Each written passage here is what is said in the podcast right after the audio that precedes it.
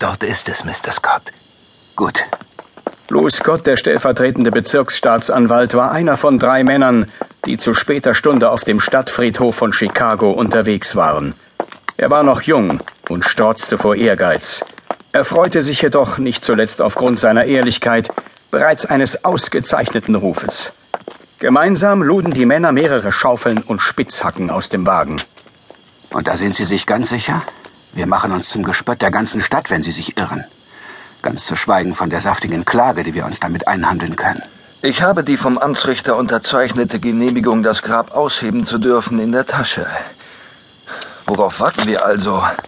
Sobald Sie den Sarg öffnen, werde ich eine Autopsie durchführen.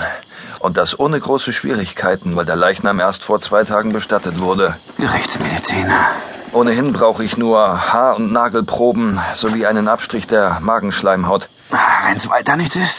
Ich denke, ich brauche kaum länger als eine Viertelstunde. Dann werden Sie es glauben müssen, Mr. Scott. Ralph Galvin ist nie und nimmer an einem Magenleiden gestorben.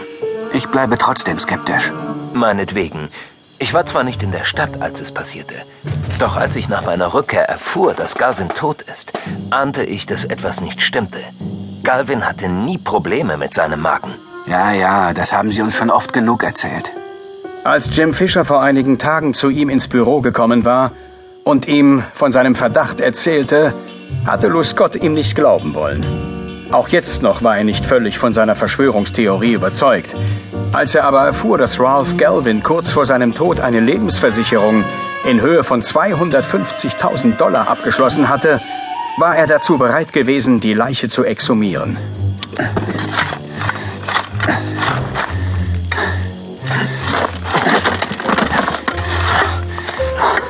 Wir sind durch. Na denn? Legen wir ihn frei.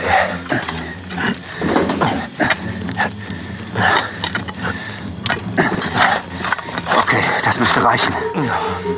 Öffnen wir den Sarg.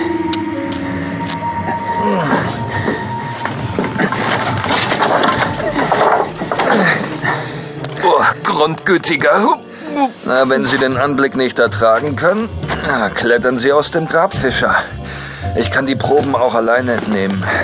Sie, Scott, müssten mir aber den Probebeutel halten. Wenn es sein muss. Hier. Nehmen Sie die Haarsträhne und verschließen Sie sie in den Beutel. Und legen Sie den Beutel bitte unter den Blumentopf da. Ja? Nicht, dass uns die Beweise noch wegfliegen. Alles, was Sie wollen. Hauptsache, wir sind hier schnell durch.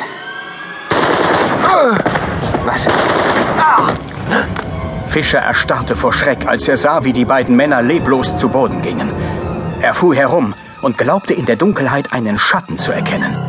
Ich muss hier weg, hämmerte es ihm durch den Kopf. Jim Fischer spurtete los. Der Schuss zerfetzte ihm die Lunge. Er war auf der Stelle tot.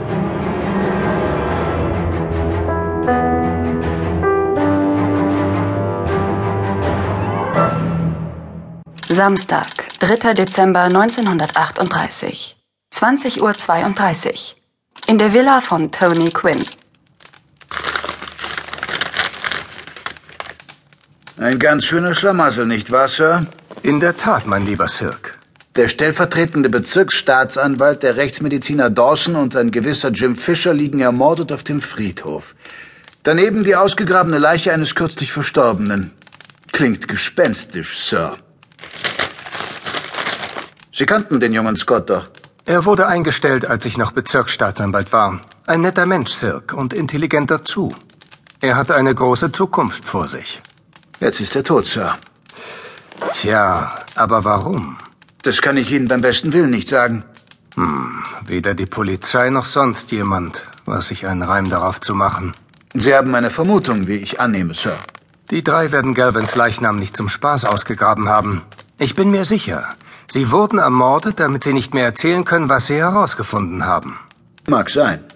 Und wenn jemand die Schuld für drei kaltblütige Hinrichtungen auf sich nimmt, muss es sich um eine schwerwiegende Angelegenheit handeln. Lesen Sie mir bitte den letzten Abschnitt noch einmal vor, Sir. Sicher. Moment.